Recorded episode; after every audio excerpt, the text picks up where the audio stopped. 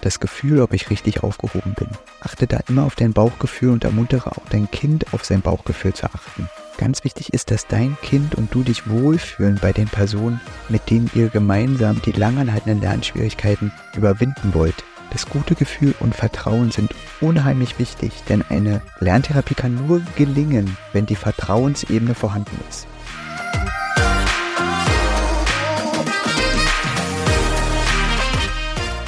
Herzlich willkommen zu dieser Folge deines Lieblingspodcasts Potenzialfrei, stark mit Leserechtschreibschwäche und Rechenschwäche. Vielen Dank, dass du so treu diesem Podcast zuhörst. In letzter Zeit wurde besonders eine Frage immer wieder an mich herangetragen, und zwar, woran erkenne ich denn, wo ich denn hingehen soll mit meinem Kind? Wer ist denn oder wo ist der richtige Anbieter für Lerntherapie für mein Kind? Die Frage ist völlig verständlich, denn wenn man anfängt zu gucken nach dem, nach dem richtigen Angebot für das eigene Kind, stellt man fest, es gibt so viele Anbieter und so viele Versprechen. Und wie soll man da unterscheiden, wer einfach welchen Ansatz hat und welche Ausbildung dahinter steckt? Darum werde ich in dieser Folge auf ein paar Sachen eingehen, die die ersten Schritte vereinfachen können. In den letzten Wochen bekomme ich verstärkt Werbung angezeigt, wo gesagt wird, in sieben Tagen kriegen wir das im Griff mit der Leserechtschreibschwäche deines Kindes und danach läuft alles super da ich selber eine Leserechtschreibschwäche habe und damit viel in der Schulzeit gekämpft habe und ganz viele Methoden ausprobiert habe, wenn es diese Methode geben würde, ich wäre der Erste, der sie benutzen würde. Und auch jedem dazu raten,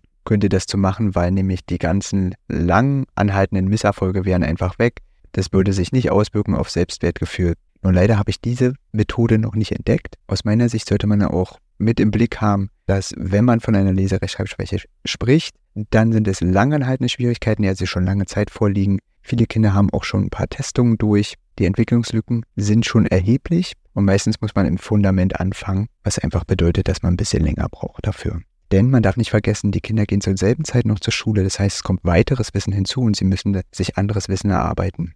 Aufgrund der lang anhaltenden Lernschwierigkeiten sind einfach noch andere Probleme auch aufgetaucht. Da bin ich schon mal drauf eingegangen in den Folgen. Der Zusammenhang zwischen Lern- und Verhaltensproblemen. Und eine andere Folge, die ich da empfehlen kann, ist der Zusammenhang zwischen Umgang und Verhalten in der Schule bei Leserechtschreibschwäche und Rechenschwäche. In beiden Folgen gehe ich ein bisschen darauf ein, welche Bedeutung die Lernstruktur hat. Und damit meine ich nicht nur die direkte Umgebung, sondern wie strat oder strategisch gelernt wird, sondern meine Kognition, Motivation, aber auch Gefühle und die sozialen Verflechtungen, weil wir lernen nicht alleine, sondern in Abhängigkeiten von unterschiedlichsten Dingen. Ich denke, jeder kennt aus eigener Erfahrung, wie wichtig es Gefühle und Erklärungen und die soziale Dimension wie Schule und Familie sich auf die eigene Motivation und damit auf das Lernen und das Zeigen und Abliefern von Leistung direkt auswirken. Also die Lernstruktur bildet das Fundament und begünstigt den Lernprozess. Bei Kindern mit langanhaltenden Lernschwierigkeiten muss da auch ganz viel gearbeitet werden an der Stelle, sonst funktioniert das nicht mit dem nachhaltigen Erfolgen beim Lernen.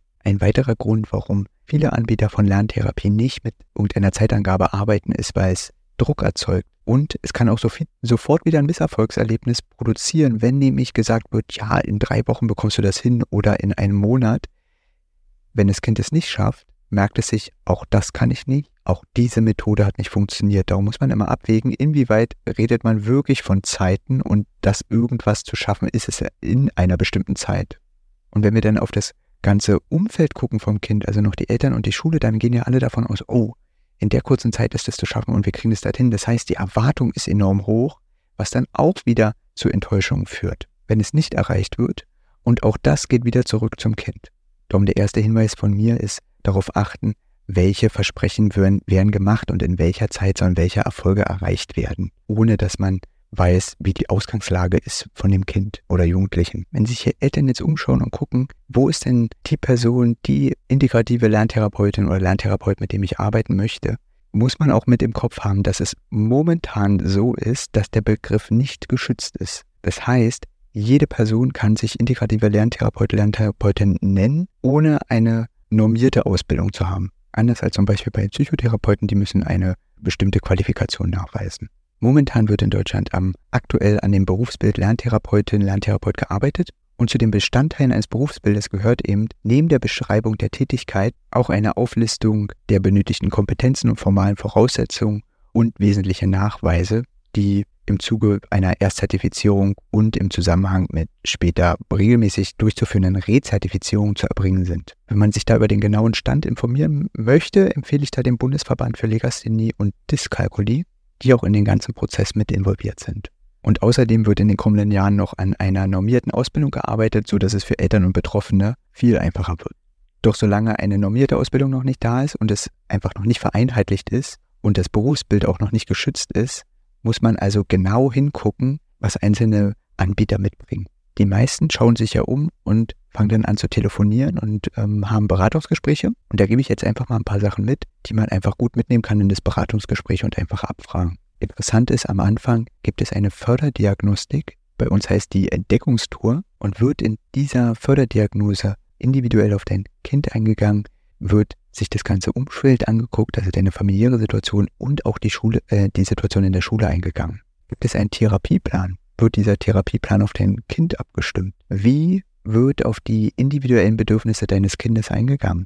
Werden Hobbys und Interessen deines Kindes mit einbezogen? Wie eng seid ihr als Eltern mit in die Lerntherapie einbezogen? Wisst ihr genau, was gerade in der Lerntherapie passiert, welche Inhalte bearbeitet werden, wo euer Kind die ersten Fortschritte gemacht hat? Wie eng wird mit der Schule zusammengearbeitet? Wird überhaupt mit der Schule zusammengearbeitet? Wie sieht die Zusammenarbeit aus mit der Schule? dann ein großes Feld ist, auf welchem Konzept basiert die Lerntherapie? Ist es wissenschaftlich fundiert? Gibt es außerhalb der Aussage des Anbieters noch Informationen über das Konzept? Man kann lesen, dass die Methoden wissenschaftlich fundiert sind und wenn sie das sind und auch evaluiert von außen, dann frag einfach nach veröffentlichten Forschungsarbeiten, zum Beispiel in wissenschaftlichen Zeitschriften und da kann man dann sehen, ob wirklich wissenschaftliche Studien stattgefunden haben. Außerdem kann man auch ähm, sich wieder da an die Fachverbände wenden. Das ist einmal der Fachverband für integrative Lerntherapie und der Bundesverband für Legasthenie und Dyskalkulie. Und da kann man gucken, ob die Fachverbände die Methoden und die dahinter steckende Ausbildung zertifizieren. Da es bei langanhaltenden Lernschwierigkeiten nicht allein nur das Fachgebiet ist, wo einfach Schwierigkeiten aufgetreten sind, die dann sich auch lernhemmend auswirken, ist auch spannend nachzufragen, welche Übungen aus anderen Therapie- und Trainingsverfahren angewendet werden und grundsätzliche psychotherapeutische Verfahren berücksichtigt werden? Wird in einem multiprofessionellen Team gearbeitet oder arbeitet jemand allein? Wer hat die lerntherapeutischen Fachkräfte zertifiziert? Besteht die Ausbildung aus einer Kombination aus Praxis und hochschulzertifizierter Theorie? Da auch wieder mein Hinweis, einfach bei den Fachverbänden nachgucken. Eine fundierte lerntherapeutische Ausbildung kann nicht nur im Selbststudium durchgeführt werden. Die von den Fachverbänden anerkannte Fortbildung besteht immer aus einem theoretischen Teil und einem praktischen Teil und dauern in der Regel auch länger. Auch hier kann ich einfach nochmal auf die Fachverbände verweisen, um da nachzugucken. Und dann ist es einfach wichtig, genau zu hinterfragen. Neben der Ausbildung und dem fachlichen Hintergrund von integrativen Lerntherapeuten oder Lerntherapeutinnen ist aus meiner Sicht ein anderer Punkt noch enorm wichtig, und zwar das Gefühl, ob ich richtig aufgehoben bin. Achte da immer auf dein Bauchgefühl und ermuntere auch dein Kind auf sein Bauchgefühl zu achten. Ganz wichtig ist, dass dein Kind und du dich wohlfühlen bei den Personen mit denen ihr gemeinsam die langanhaltenden Lernschwierigkeiten überwinden wollt. Das gute Gefühl und Vertrauen sind unheimlich wichtig, denn eine Lerntherapie kann nur gelingen, wenn die Vertrauensebene vorhanden ist.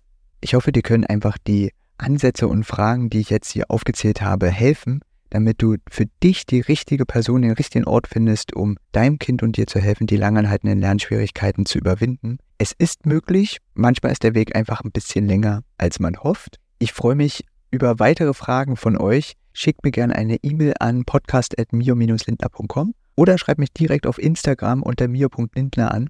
Natürlich kannst du auch einfach einen Kommentar unter der Folge hinterlassen. Ich freue mich auf das nächste Mal. Alles Liebe, es ist fantastisch, dass es dich gibt.